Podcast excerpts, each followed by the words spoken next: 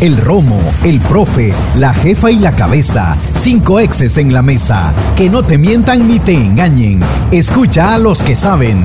El único programa con personas que han vivido del deporte rey. Síguenos en nuestras redes sociales como Los Ex del Fútbol y escúchanos de lunes a viernes por Sonora FM 1045. Hola, ¿qué tal? Buenas tardes, bienvenidos a los ex del fútbol en este día martes. ¿Qué tal? ¿Cómo han iniciado su día? ¿Qué le pasa? No me distrae. Gracias por iniciar con nosotros a través de las diferentes plataformas digitales y por supuesto también a través de Radio Sonora. Tenemos mucho que comentar, situaciones que se han dado en el equipo campeón Club Deportivo FAS, las bajas del asistente técnico del profesor Zambrano, además noticias que pueden circular por cierta hora del mediodía hacia adelante de Club Deportivo FAS. Y también nos quedaron pendientes resultados de la jornada número 6, ahí que pues que les cayó bien el empate y un triunfo, por supuesto, el cuadro de Platense. Y también las opciones de la selección sub-17 en búsqueda de ese boleto frente a la selección de México. ¿Qué tal, Diana? ¿Cómo está? Manuel, ¿todo bien? Nada, que lo estuvimos divirtiendo fuera del micrófono. Sí. Eh, un poco triste, un poco triste por las reacciones del fin de semana. ¿no? Eh, ¿Reacciones de qué? Sí, eh, la, gente, entre comillas, sabe que yo a Fal le tengo un cariño muy especial, sobre todo respeto, le tengo especial y agradecimiento ¿no? por los momentos que he pasado. Y, mm, lo que vi el otro día me, parece que nos aleja mucho del fútbol que queremos. alguien subió en redes cuando un aficionado increpa al profe Zambrano y, ponía, estuvo a, un, a una respuesta de, la violencia, porque si Zambrano le llega a decir algo, el otro se cree con derecho de, tal vez de, abalanzarse y creo que, que, en eso tenemos que cambiar. Eh, hablamos de la modernidad, hablamos de, los espacios deportivos que no son los correctos para el fútbol que queremos, pero el comportamiento de nosotros también. Eh, te guste o no te guste el planteo del profe Zambrano, lo que sí ha demostrado él es que es un señor, porque se ha manejado con respeto hacia todo el mundo. Palabras más, palabras menos, algunas cosas te pueden gustar o no de él. Y entonces él, eh, por más que sea el, técnico campeón, que es algo que lo avala, eh, creo que la institución, sobre todo la institución, debería de protegerlo como el señor que, se ha manejado, ¿no? Eh, la impunidad que hay cuando él sale de la... Parece que lo entregan a los lobos.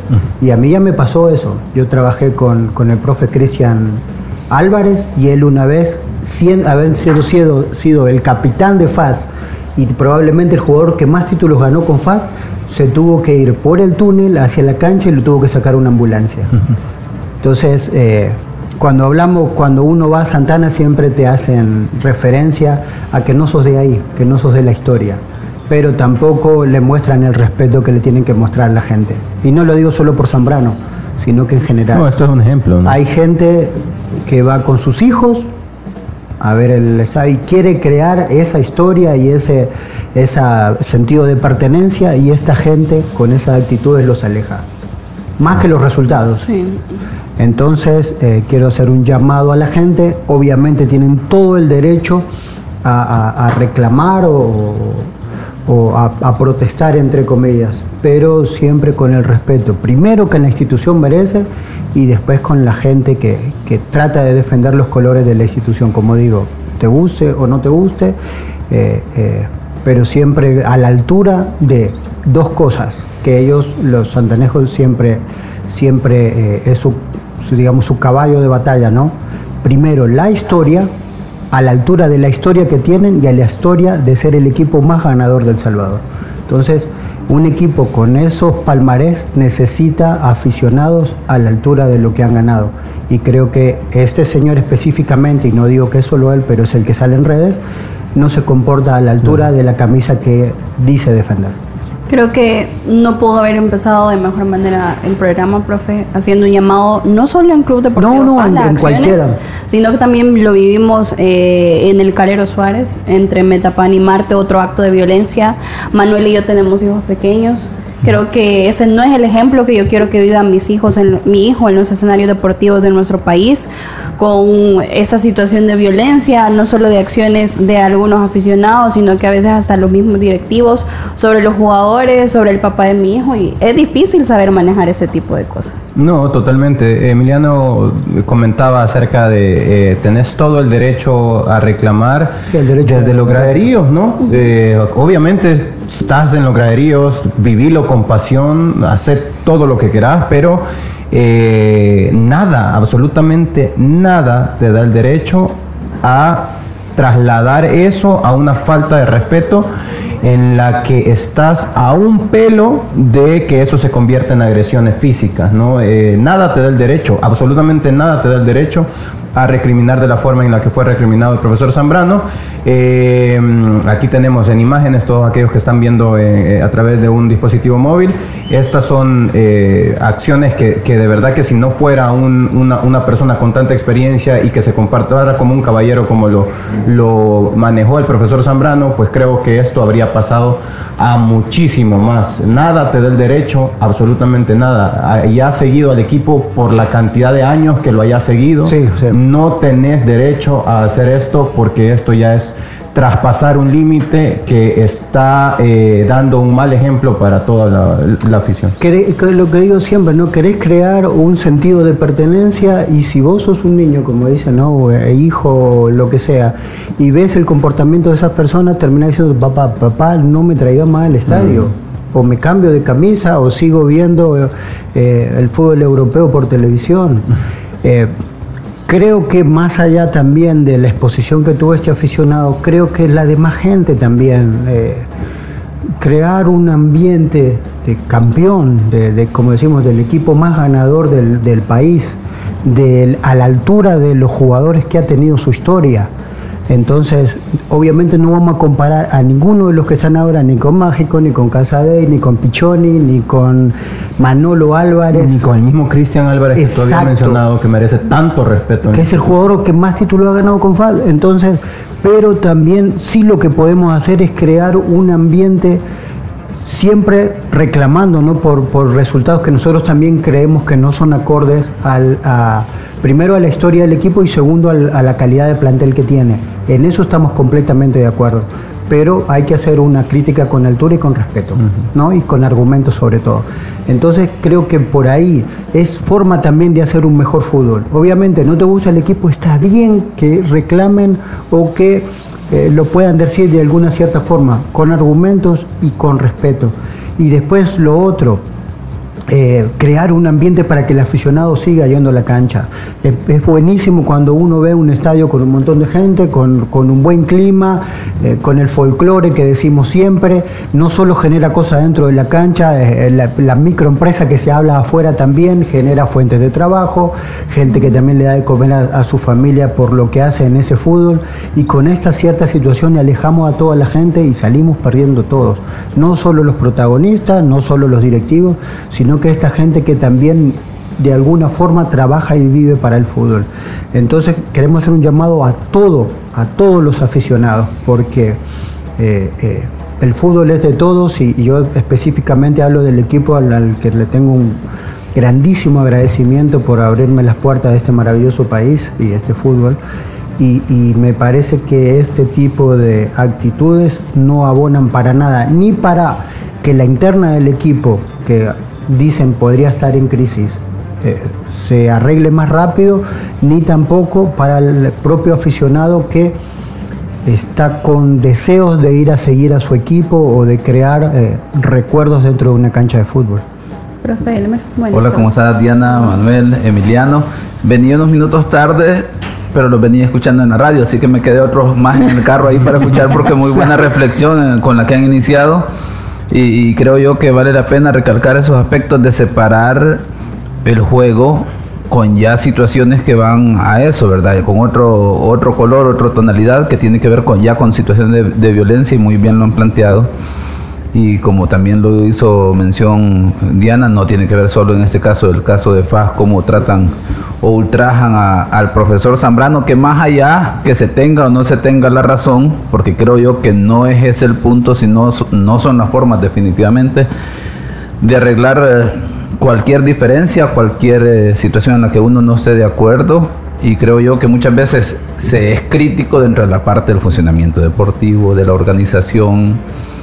Eh, otro tema que está de moda, hablar del tema del mal estado de, los terrenos de juego, de las canchas, y que se le da de, de, lunes a viernes y lo viven los jugadores, los equipos sábado y domingo.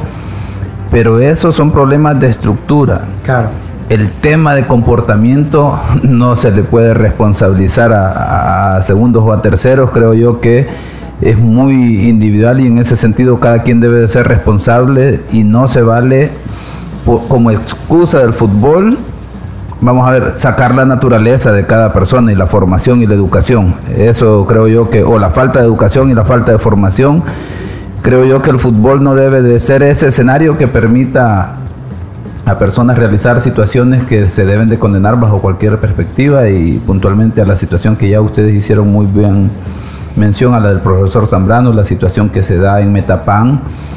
Y ojo que la gente de Metapan antes cuando antes de que Metapan fuera campeón sí era una situación un poco hostil en Metapan. Los que arbitramos ahí, los que jugaron ahí saben que, que el ambiente era bastante difícil. Una vez Metapan ha tenido su una de sus mejores épocas, creo yo que... Hasta la cancha se eh, prestaba, ¿no? Porque era mucho más pequeño, las condiciones, la, infraestructura, todo eso ha cambiado. Ahora eh, Metapan tiene quizás uno de los estadios, una de las eh, condiciones de, estructura y de ambientes en el que creo yo que la familia puede ir a disfrutar. Y aquí va lo que decía, ¿verdad? Los demás aficionados tienen que cuidar estos aspectos, señalar, identificar a aquellas personas que son agresoras o que intentan agredir para que las autoridades o, los responsables tomen medidas en este sentido y no se propague esta situación, ¿verdad? Para que no lleguemos a situaciones de lamentar más allá de las situaciones de lo deportivo.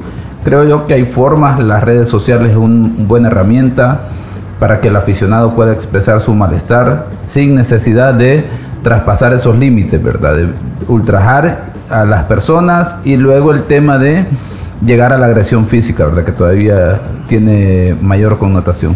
Pero esa es otra cosa, eh, y otra vez vamos a hacer, eh, tal vez vamos a caer mal, pero la exposición que tiene el profesor ante la gente, eso también tiene que ver, como usted dice, ¿no? Con... Eh, la directiva, digamos, la gente encargada de los protocolos de la cancha, de la seguridad y de todo lo demás. Parece que lo tiran a los leones con un pedazo de carne en la mano.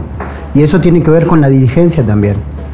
Y eso tiene que ver con la dirigencia. No escuché a ningún dirigente repudiar este tipo de... No, no fue una agresión, sino que este tipo de comportamientos.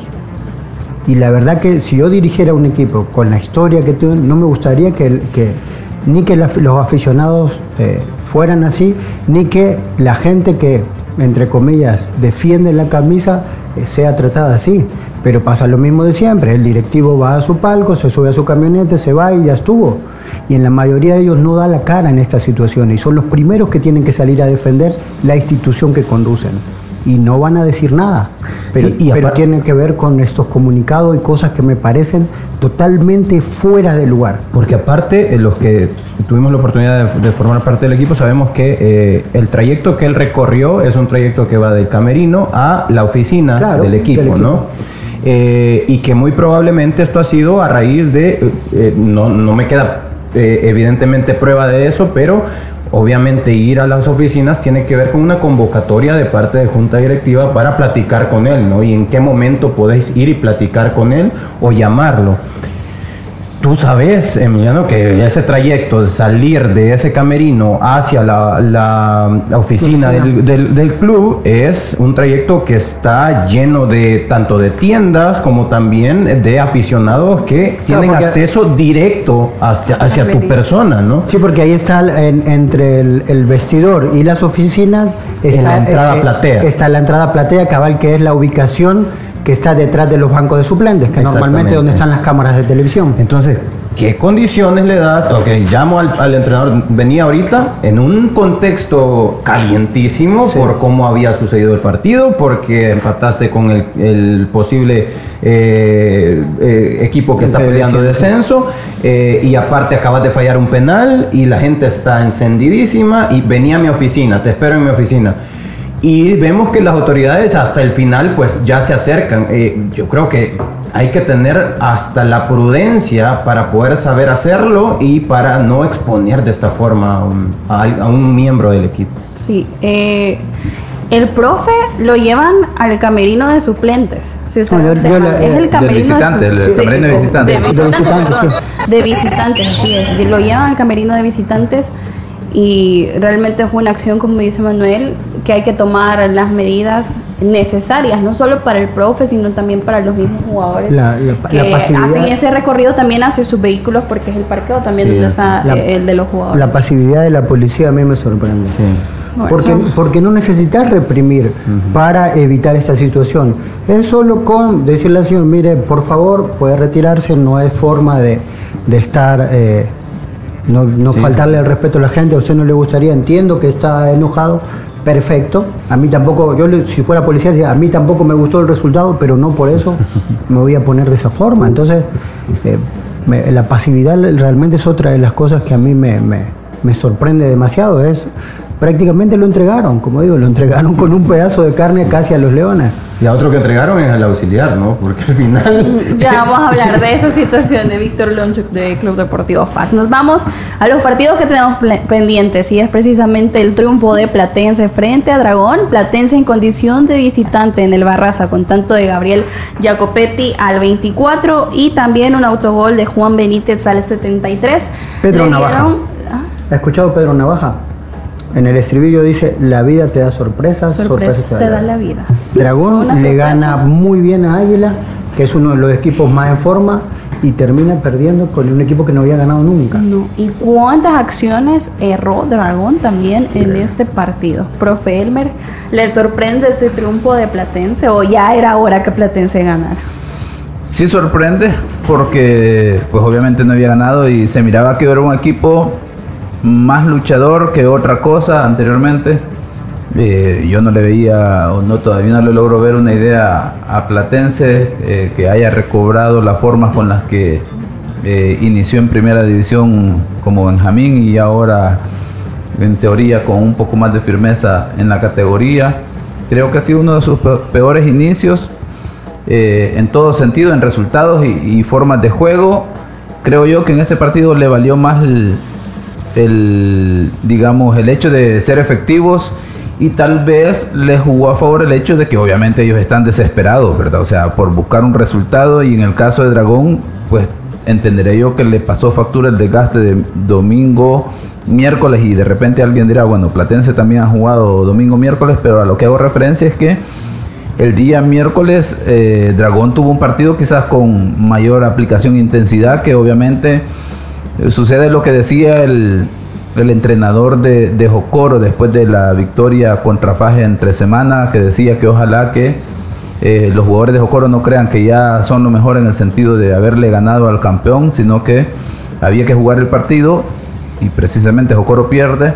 Ahora Dragón, después de haberle ganado a Águila, llega en esta situación de frente a Platense y vuelve a suceder una situación bastante similar. Obviamente le pasó factura el desgaste físico y la parte anímica que entenderé yo, ¿verdad? Con la confianza que venían de ganarle a Águila, dijeron, bueno, le podemos ganar a Platense, sin embargo, Platense fue efectivo en, su juego, anotó y se llevó los tres puntos.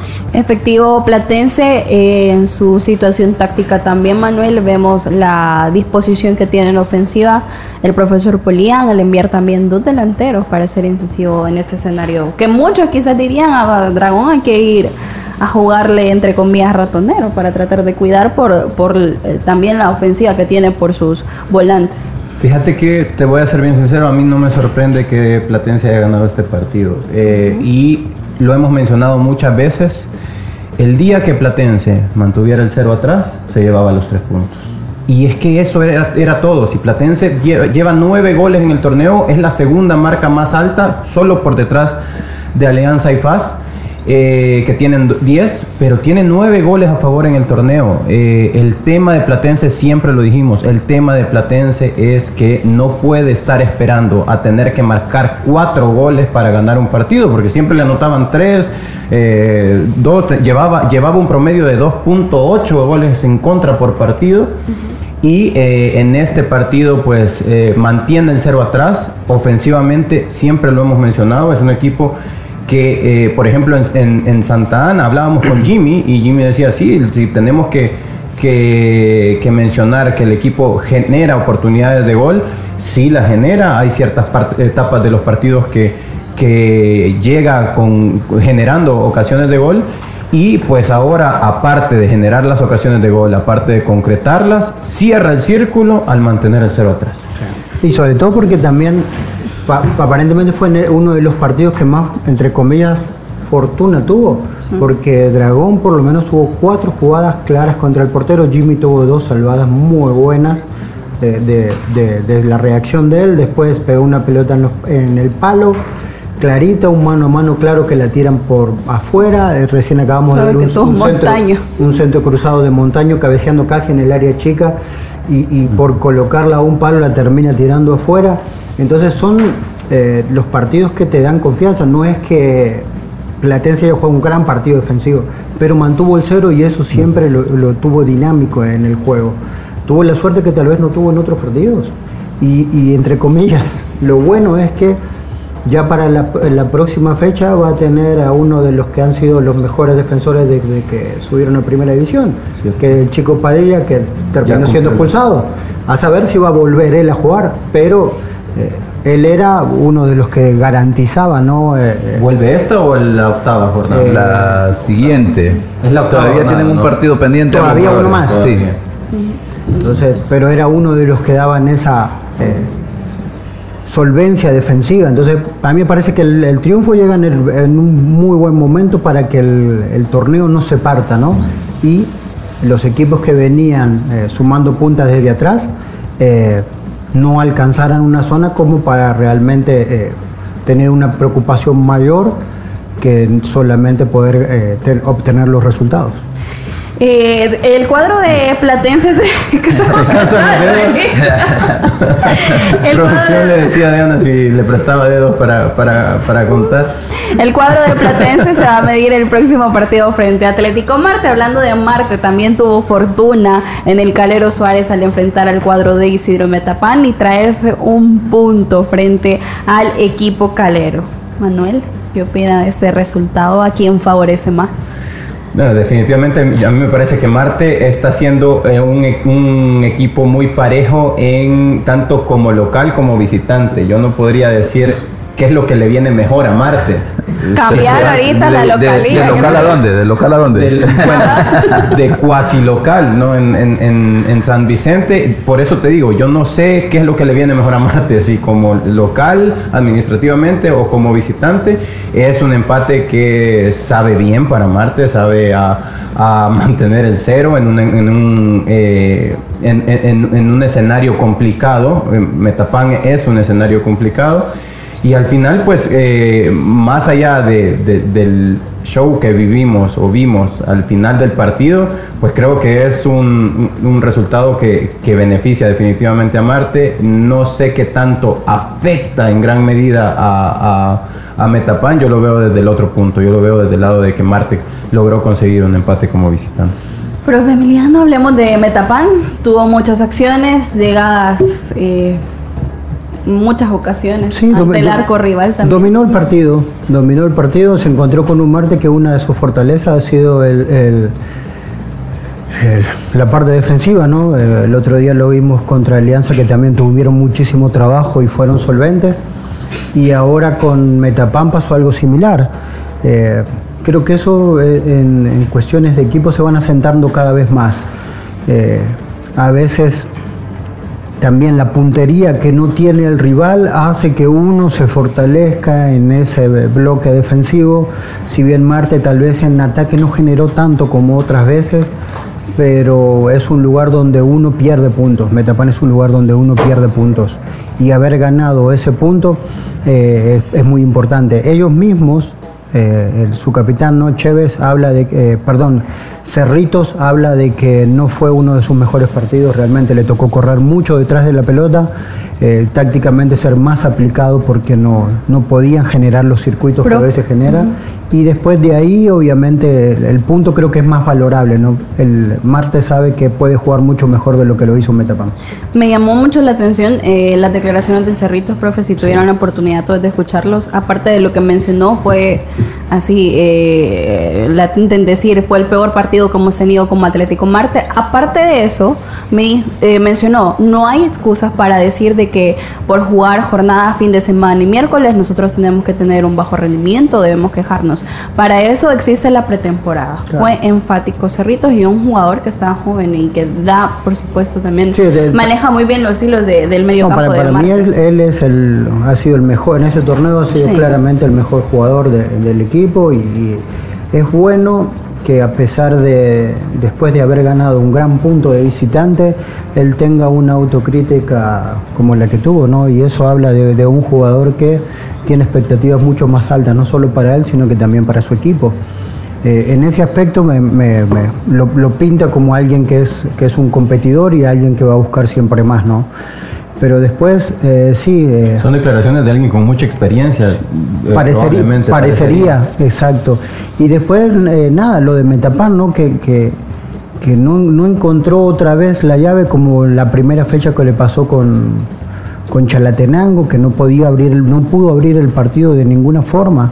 Y creo que ahí es donde internamente el, equipo eh, tiene que empezar a ver con más claridad en el último cuarto de cancha. Metapán es un equipo que, tiene variantes, el, partido anterior lo había abierto con una pelota parada de, de, su central, pero esta vez no pudo porque en el juego aéreo Marte es un equipo fuerte, estuvo atento, tuvo la fortuna que tal vez no tuvo otras veces, pero creo que, como hablábamos el otro día, ¿no? en, el equipo calero ganar o ganar de local eh, es casi una regla para ellos y creo que deben estar preocupados por los dos puntos que perdieron el fin de semana. Profe Elmer. Vamos a ver, yo me quedo con, algo que deja este partido eh, a nivel un poquito más general que tiene que ver con, vamos a ver, yo, yo, soy, yo soy el que viene tarde ahora, pero otros son los que están haciendo el desorden. vamos a ver, eh, este partido deja algunas o algunos apuntes bien interesantes de manera general. Yo creo que eh, se identifica que ambos entrenadores tienen escuela. Eh, en el sentido de que un Metapan, y creo yo que el entrenador Jorge Rodríguez todavía quisiera hacer cambios de incorporar jugadores quizás en, en ciertas zonas con mayor recorrido, mayor experiencia para potenciar al equipo, pero a pesar de eso es un equipo que ya tiene una idea y tiene un orden. Lo mismo por parte de Atlético Marte con Escudero, un equipo que se, le ve el orden, se nota la mano del entrenador. Y dentro de esto destaco el tema que posiblemente al partido le pudo haber hecho falta un poco más de intensidad y por eso hago ver el tema de, de que quizás los entrenadores quisieran contar con un par de jugadores que pudieran generar digamos, esa revolución en cuanto a la idea de juego, tal vez un poco algunas individualidades.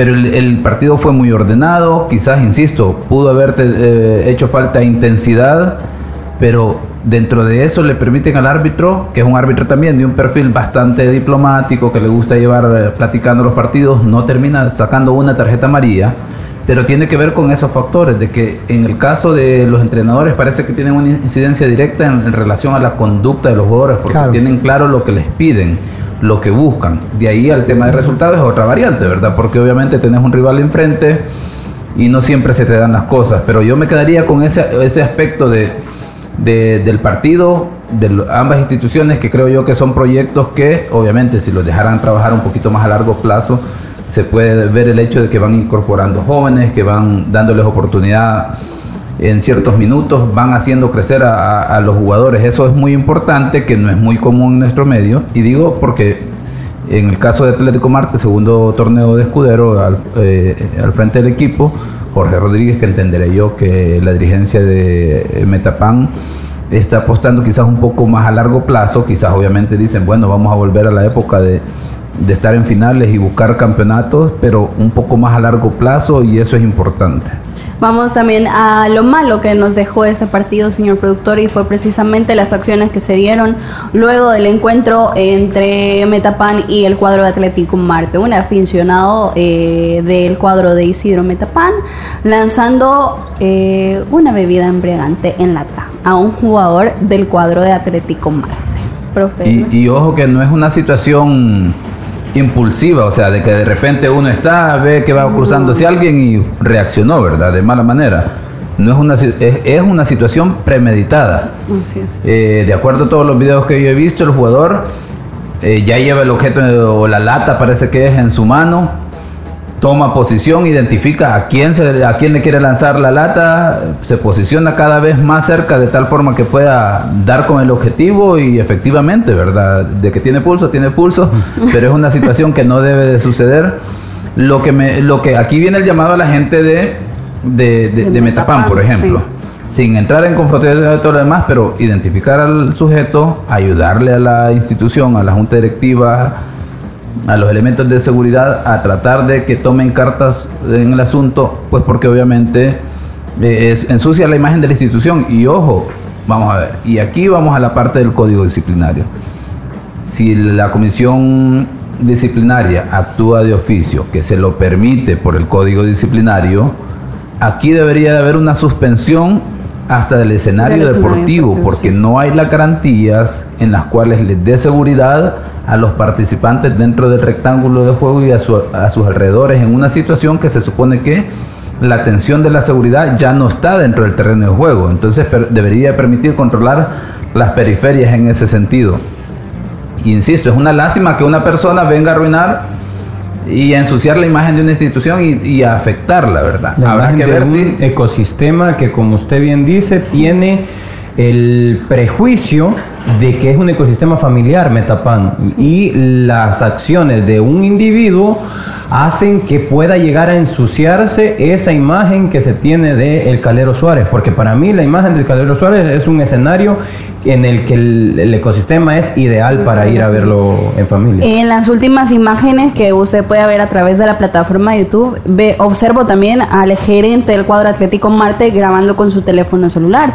Ese profe es una prueba en donde se puede identificar al aficionado también y si se hace caso de los artículos precisamente, sería un escenario que tendría que estar castigado. De hecho, eso que agregas le da un elemento en el cual Atlético Marte puede interponer un, interponer un recurso en ese sentido para que se tomen acciones disciplinarias, además del hecho de que ya el Código Disciplinario faculta a la Comisión para que pueda actuar de oficio, ¿verdad? Habrá que ver qué, cómo la se... de Rodríguez, eh, profesor. También es que ahí, ahí no sé si Atlético Marte también en su beneficio eh, se dirá es que no. las cosas como son. Sí, sí, sí, así es. Eh, lastimosamente. Por, eso hablábamos al principio de lo que de lo de Zambrano. Zambrano, si él contesta, estoy seguro que hoy las, las, las redes estarían infestadas de repudio ante el profesor porque contestó una agresión. Él no la provocó. Y en el caso de Rodríguez pasa lo mismo. No justifico su accionar, pero una cosa va con la otra. Y lamentablemente Metapan, que es un lugar que nosotros para nosotros es familiar, eh, tiene ya antecedentes varios, entre esos de racismo, ¿se mm. acuerdan lo que pasó con, el profe Castillo y un montón de cosas? Eso es totalmente desagradable y vuelvo a otra vez a las raíces del sentido de pertenencia. Un niño que quiere ir a ver a su equipo o a disfrutar un espacio deportivo y ve estas situaciones, dice, papá, no me llevé más. y, ojo con, con esa situación porque cuando Emiliano hace mención de, la, de lo que ha sucedido en Santana y luego en el Oscar Quiteño y luego en el Calero Suárez, también hay una gran diferencia, que Zambrano va haciendo esa, ese recorrido afuera del, estadio y creo yo que hasta cierto momento se ha haber sentido vulnerable, ¿verdad? Sabiendo de que hay alguien ahí queriendo agredirlo verbalmente y no sabe quiénes más se le pueden sumar y va solo, ¿verdad? Y luego aquí podemos ver la reacción diferente en el sentido que como van en grupo, pues obviamente sentís que están agrediendo a un compañero. no creo que los de Atlético, los grupos de jugadores de Atlético Marte iban con la idea de vamos a ver a quién golpeamos de los aficionados, ¿verdad? Pero obviamente al saberte agredido mm. o sentir que uno de tus compañeros está siendo agredido, pues obviamente hay una reacción que tampoco se valida y que puede tener implicaciones y debería tener implicaciones, pero es una lástima que tras una provocación pues hagan caer en el error, por ejemplo, en este caso a los jugadores. Nos vamos a una pausa. Antes la invitación para que usted combata sus hongos usando hongosil. Hongosil sana tus uñas y los elimina de raíz. Tiene que aplicarlo tres veces al día y va a notar la mejoría. Hongosil en sus presentaciones, solución crema, cápsula y talco para eliminar el mal olor. Hongosil combate los hongos. Calidad de laboratorios suizos. Ya regresamos. Los ex del fútbol. Regresamos. Soy Ongus y vengo a divertirme dañando la uña de tu pie y otras partes de tu cuerpo. Ya dentro de tu uña con mis amigos comenzaremos a invadirla hasta apoderarnos totalmente de ella. Para combatir los hongos, usa Hongosil. Aplícalo tres veces al día, sana tus uñas y elimina los hongos de raíz. Hongosil, para tu necesidad y comodidad, también en solución. Crema y talco para prevenir hongos y mal olor. Hongosil, de Laboratorios Suizos, innovando con excelencia. En caso de duda, consulte a su farmacéutico.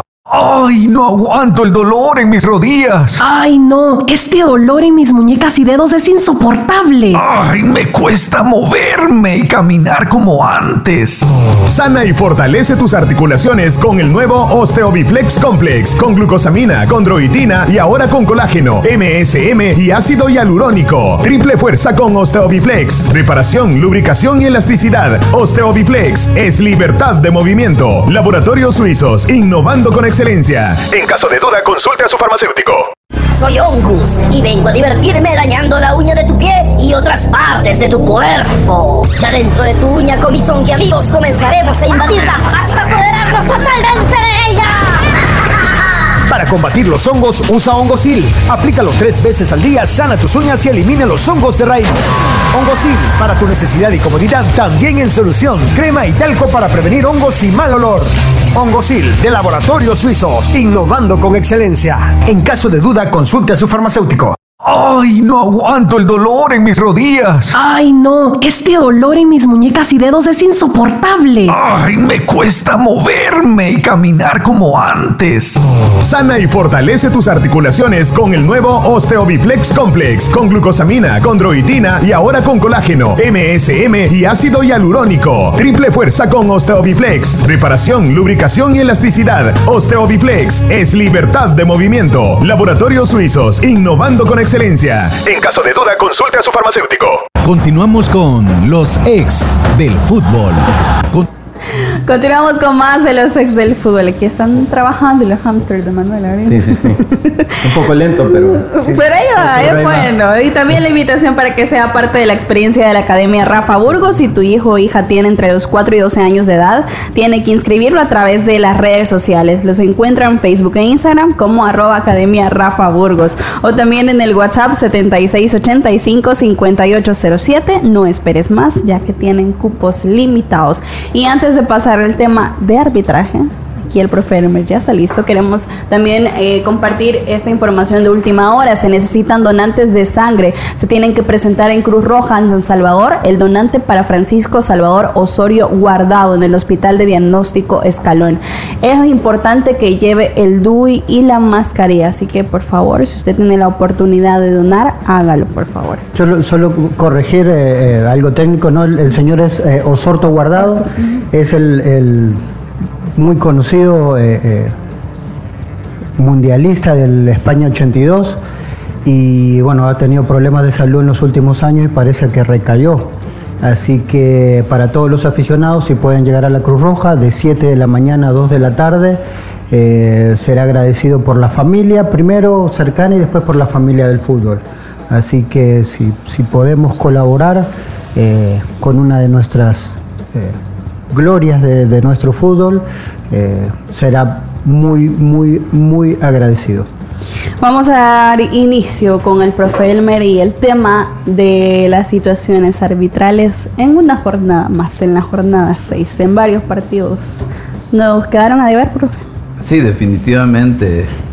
Y vamos a ver, pero también eh, dentro de ese contexto, eh, obviamente vamos a señalar las situaciones de errores arbitrales, pero no queda de más hacer el llamado, por ejemplo, a jugadores y cuerpos técnicos que, vamos a ver, como, como decía en un partido internacional alguien, que en el primer tiempo se dieron de en los primeros 45 minutos se dieron de patadas y en el segundo tiempo los dos equipos se pusieron de acuerdo y dijeron, bueno, aquí no hay árbitro, mejor dediquémonos a jugar. ya que el árbitro no tomaba decisiones en ese sentido. Eh, hago esa mención al sentido de que creo yo que jugadores y cuerpos técnicos también pueden coayudar a, a la labor de, de, de, los árbitros para tratar de, número uno, dedicarse a jugar, enfocarse en el juego, tratar de cometer el menor número de faltas y, y dar espectáculo al aficionado, ¿verdad? Que tiene que ver con generar fluidez, emociones, ocasiones de goles y todo eso.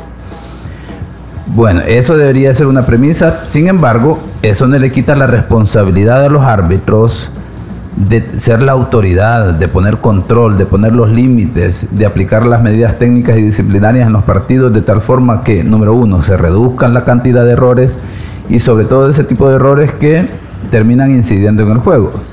Eh, los dos juegos que creo yo que generaron mayor, eh, digamos, que mayor situaciones a hablar, por ejemplo, el primero Alianza 11 Deportivo por esa expulsión del jugador defensor colombiano de Alianza que no debió haberse eh, dado porque no hay falta, no hay una situación ni siquiera de juego peligroso, porque el defensor juega el balón de manera correcta y si acaso hay un contacto, el contacto lo busca él atacante del Once Deportivo. Luego en segundo tiempo pues tuvo la oportunidad de equilibrar, digamos, y no de equilibrar porque el árbitro la haya buscado. Hay una situación de tarjeta roja muy bien aplicada, hace quedar los, ambos, ambos equipos con 10 jugadores, sin embargo luego se observó que el árbitro no pudo concentrarse porque hubo muchas situaciones de acciones temerarias, un par de situaciones que llegaron a límites que en el calor popular diríamos que color rosadito, ¿verdad? Si no fueron rojas, rosaditas, ¿verdad? A esa altura un par de situaciones en el partido y ahí se falló, ¿verdad? Control, autoridad, toma de decisiones y luego otro partido que dejó también situaciones es el partido contra Latenango. Y aquí también demuestra la falta de trabajo en equipo.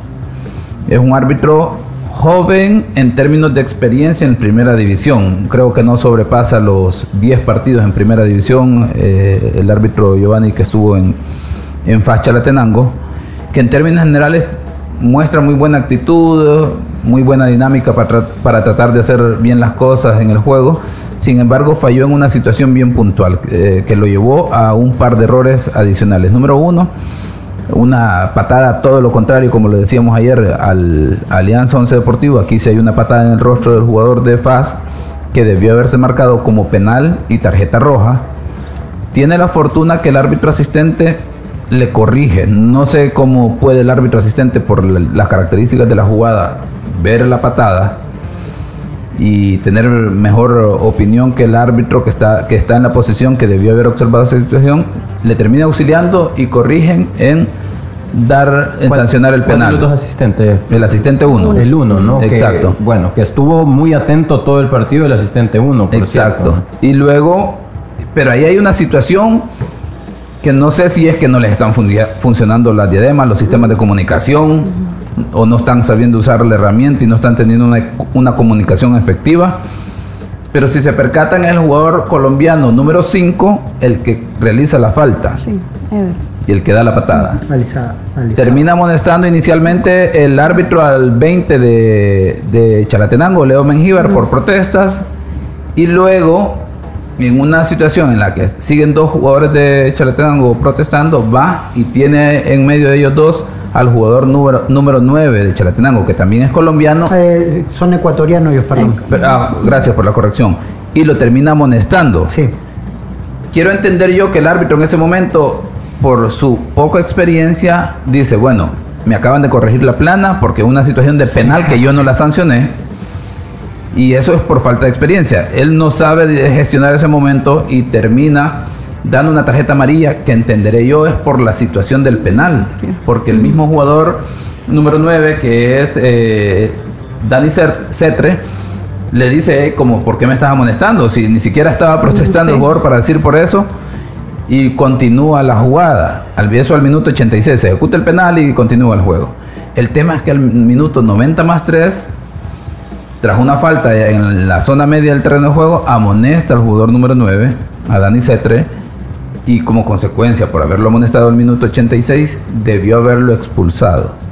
Que allá la situación es que confundió a los jugadores, pero a quien termina dando la primera amonestación es al jugador número 9, aunque posiblemente confundió a los jugadores, debió haber sido el número 5, Y aquí es donde uno dice, los asistentes y el cuarto árbitro no preguntaron a quién amonestó en la, en la jugada del minuto 86 y por qué lo amonestó. Eso es de carácter obligatorio para que tengan claro de que cuando el árbitro hace una segunda acción como la del 90 más 3, él pueda decir, estoy amonestando al 9 por esto.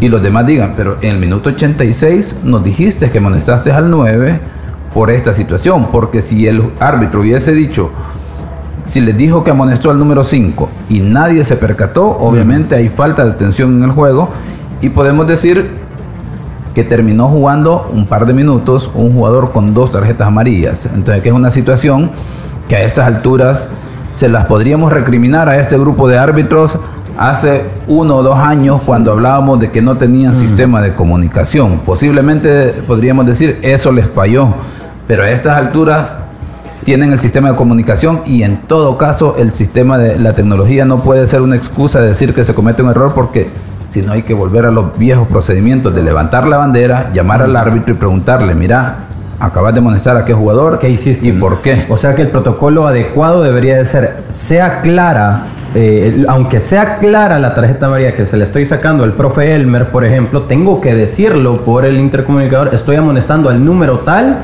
Así es que anoten y, si de repente cuando llega el minuto noventa y tanto, que es donde sucede lo otro, pues entonces todos tenemos claro que ese jugador ya está amonestado. Exacto, así debe de ser, así deberían de tener el protocolo, que yo me imagino que ya han de tener, eh, hoy con la era digital, han de tener un PDF en el cual les dan al menos de 10 a 15 puntos de cómo utilizar el sistema de comunicación de manera efectiva y quizás no leyeron los árbitros el, el, protocolo que tienen que seguir. Estoy siendo, estoy siendo sarcástico. Entonces, en ese sentido, que, los árbitros debieron de haber seguido un, lineamiento para mantener la comunicación efectiva y para estas situaciones de crisis auxiliar al árbitro. Y luego en el penal, el profesor patea al travesaño, la pelota no tiene contacto con nadie más que con el mismo jugador que había ejecutado, cosa que no puede suceder y se percatan de esto hasta que minutos después, ¿no? La jugada siguió, siguió, siguió y entiendo también que Línea tenía levantada la bandera como para recurrir al método eh, autóctono anterior. Al procedimiento regular sin comunicación. Regular, para que después de tantos minutos, pues al final se sancionara que el jugador, eh, aquí vemos la jugada, patea Madrigal y él no puede tener, volver a tener contacto porque es él quien ha ejecutado y la jugada continúa tal cual, ¿no? el central no se había dado cuenta. Sí, y eh, de repente aquí nos viene la idea que fuera el lugar. No, en un penal, cuando el jugador que ejecuta vuelve a tocar el balón, nunca puede ver fuera el lugar porque el balón siempre está delante de él. Y lo que se sanciona es que juegue el balón por segunda ocasión o dos veces sin que otro jugador lo haya jugado anteriormente, ah, diferente, compañero o adversario. Es como sacar un lateral, sacar el lateral y volver a agarrar la mm, pelota. O en un tiro libre, mover la pelota a uno mismo y volver, a patear. esa misma situación. Entonces, debe de ser tiro libre indirecto. Y aquí se puede notar el grado de desconcentración del árbitro. Que ya llevas una secuencia de tres situaciones y que te dicen el árbitro está desconcentrado. En pocas palabras, así en grande les está diciendo a los asistentes y al cuarto árbitro SOS, ayúdenme. Ayúdenme en lo que viene porque esa situación me descolocó. Estoy mosqueado. Eh, tengo poca experiencia y nunca me había enfrentado a una situación de dificultad. así que, exacto, esas situaciones entonces yo creo yo que eh, es sencillamente en esas situaciones te denota falta de compromiso porque, eh, por no decir falta de compañerismo, de, estar ahí y ayudarle al que te necesita como dentro de tu equipo. Es como decir que falló el volante de contención y los centrales lo van a dejar pasar porque como el que cometió el error es el mm. contención, ¿verdad? Entonces, eso, eso prácticamente es lo que hemos visto en ese partido y luego, por ejemplo, en el partido en Jocoro, que fue Jocoro contra Santa Tecla, que vimos situaciones de penales que no se sancionaron y penales que no se ve de dónde, ¿verdad? Quizás la toma no nos afecta para, para tener... Está siendo sarcástico Estoy siendo sarcástico de que es a cuestión milimétrica de que juega primero sanciona, esta no sí, es, la, es la anterior a esta. Hay una situación en la otra área en el primer tiempo que se genera y ahí, esa de ahí, vean ahí, hay una clara zancadilla de, de parte del defensor en la que no toca el balón el que inicialmente, luego, pues claro, ya le, le, pateaste la pierna al atacante y pateas el balón, ¿verdad? Así, así fácil.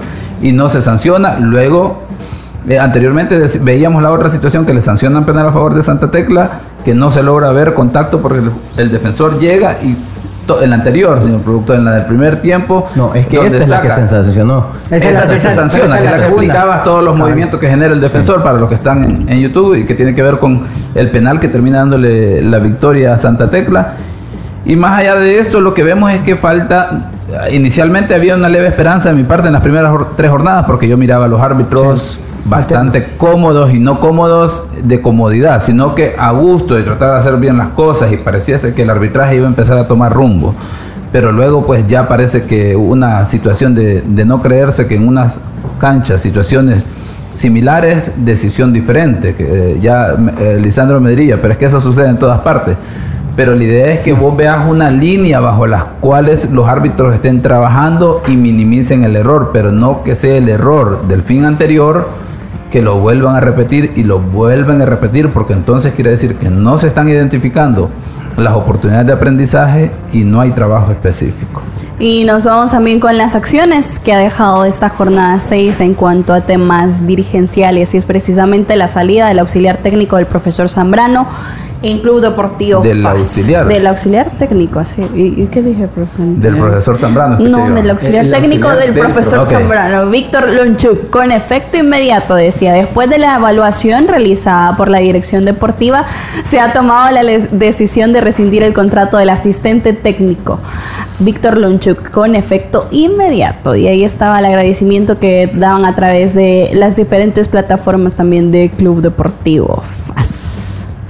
¿Qué quiere agregar, profe? No, yo, yo, yo no sé si, si yo le di seguimiento mal a la noticia, pero me parece que ese auxiliar técnico viene como consecuencia de, que el profesor Zambrano lo solicitó. Me corrigen.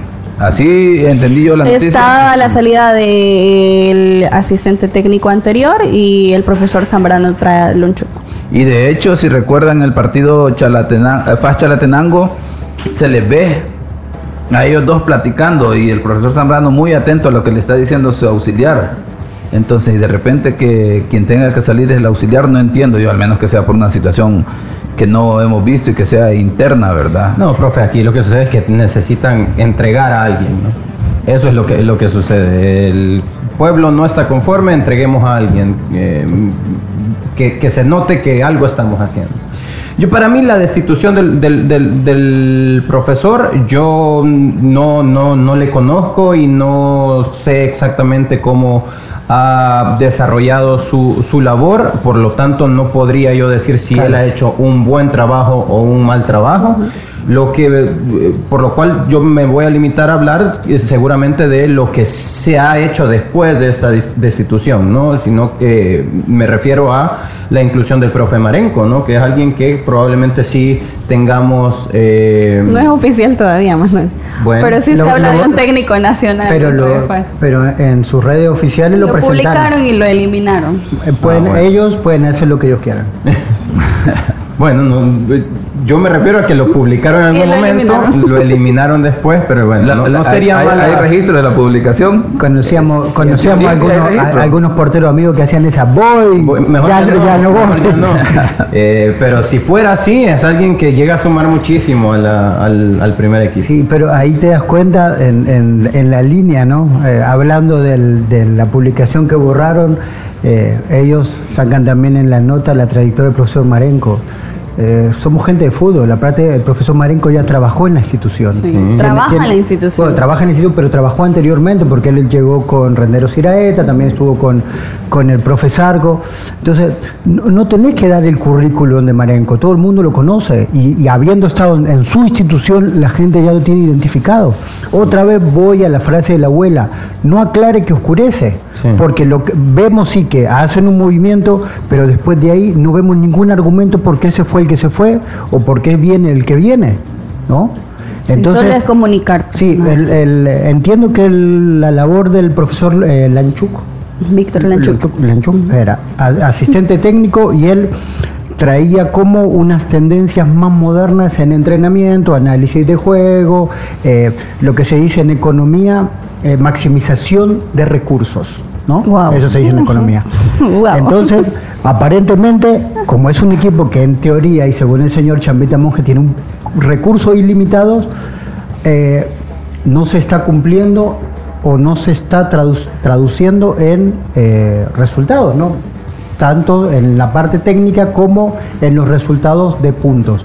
Entonces probablemente por eso entregaron a el, que hacía el análisis técnico, el que preparaba los planes de, partido de acuerdo al rival con el que iban a jugar. Eh, o sea, lo que dice, sin haber escuchado el análisis técnico interno, es que eh, el camino por el que iba no era el correcto. Probablemente eh, la directiva le decía que no nos gusta esto y él probablemente le decía que se hace esto y este es el camino. Pero lo que pasa dentro de la cancha no se traduce tal vez con el discurso que que traía o que tenía que ver con su función específica. Y nos vamos a ir rápido porque tenemos todavía información que compartir. Hoy juega el azul y blanco, la azulita. Este día nos enfrentamos a la selección de México a las 4 de la tarde. Eh, estos son los cuartos de final en el premundial sub-17 en el estadio Doroteo Flores de Guatemala. Así que mucha suerte a los muchachos por ese sueño mundialista. Y tenemos a continuación genios de la tribuna también. El fútbol, solo expertos lo manejan. Conoce la opinión de los genios de la tribuna. Gracias por sus mensajes a través de las diferentes plataformas. Dice David, El Salvador 3, México 2. También Nextalión, hay que investigar a los árbitros porque están afectando con su mal actuar o sin experiencia. Brian Gómez dice, lástima que no está don Lisandro para preguntarle cuándo juega el Barcelona en la USL. También día de Champions. ¿Quién es tu favorito para llevarse la victoria? Sigamos la pregunta a través de las plataformas, el Twitter específicamente de los ex del fútbol. El Liverpool tiene el 31.8%, el Madrid el 59.1% y empate el 99.1%. También, eh, ¿qué opinión te deja lo sucedido en el quiteño este domingo? Lo compartíamos a través de YouTube. Jeremías, Faz tiene una problemática interna con los jugadores contra el técnico porque está claro que el técnico no es el que juega. Paola Xiomara dice, malísimo, sobre todo lamentable por lo de Zambrano y la policía, bien gracias, dice. Jeremías también, los jugadores no tienen juego en conjunto. Si no vean la última jugada de fase, en lugar de pasar el balón al jugador que estaba solo, prefiere hacer tiro al arco sin efectividad. Y también otra de las preguntas, ¿quién es tu favorito para llevarse la victoria en el duelo entre el Napoli y el Frankfurt? El 83.3% dice el Napoli, el Frankfurt tiene el 8.3% y empate el 8.3%. Señor productor, si quieren me avisa que me lo puso en la Nos vamos con el entra, siempre con el entra. Bueno, Hablando de las fichitas, profe Elmer, El Salvador, México. El Salvador, México. Vamos a ver, no sé si decir por, razones o, con, el corazón. Profe, solo voy a decir algo en ese sentido. Eh, el cuerpo técnico ha logrado lo que históricamente eh, a este nivel se, puede conseguir, ¿verdad? Que estar en esa instancia y enfrentar a, a, uno de los favoritos, de los dos favoritos, que es a México o a Estados Unidos. Y luego la situación es casi cuesta arriba, pero bueno, la ventaja es que es un solo partido. A esa edad, a esa edad podés soñar de que podés hacer imposibles. Ojalá les hayan inyectado, hayan trabajado, los mismos jugadores se crean esa situación de que son 11 contra 11. Por más de tema de, de trabajo, desarrollo, infraestructura, creo yo que en 90 minutos se puede lograr cualquier cosa y ojo, que no sería resultado de trabajo eh, a largo plazo, de un proceso. Pero obviamente eh, sería muy bueno para, para cualquier generación, ¿verdad? De, nuestras selecciones, en este caso para esa sub-17 que logran el milagro. Y yo sí, me voy por el hecho de que pueden empatar y, tal vez allá en, tiempo extra obtener la clasificación con un 1 a 0. Manuel. Eh, imposible no es, yo creo que los favoritos tampoco somos, pero podemos llevarlo a los penales. Yo me voy con victoria 2-0, tiempo regular. 1, eh, 1-0. 1-0. Por, lo, por lo mismo, sí, en tiempo regular. Eh, no, en, estas, en esta instancia no importa tanta. Que si tanto no pierde de La, la, forma que, que, el resultado, lo que, esperamos el resultado. Y que ojalá que eso de ganar obviamente va a generar cambios estructurales fuertes, porque cuando uno logra los objetivos tiene la potestad de, de pedir y la gente que tiene que dar tiene que abrir los ojos para que hay talento, solo que hay que invertir más en, ellos. Ojalá que, que, los chicos nos den una gran alegría. Nos despedimos, los esperamos el día de mañana nuevamente a las 12 a través de Radio Sonora y las diferentes plataformas digitales de los ex del fútbol. Feliz tarde la autoridad, el romo, el profe, la jefa y la cabeza. Cinco exes en la mesa. Que no te mientan ni te engañen. Escucha a los que saben. El único programa con personas que han vivido del deporte rey.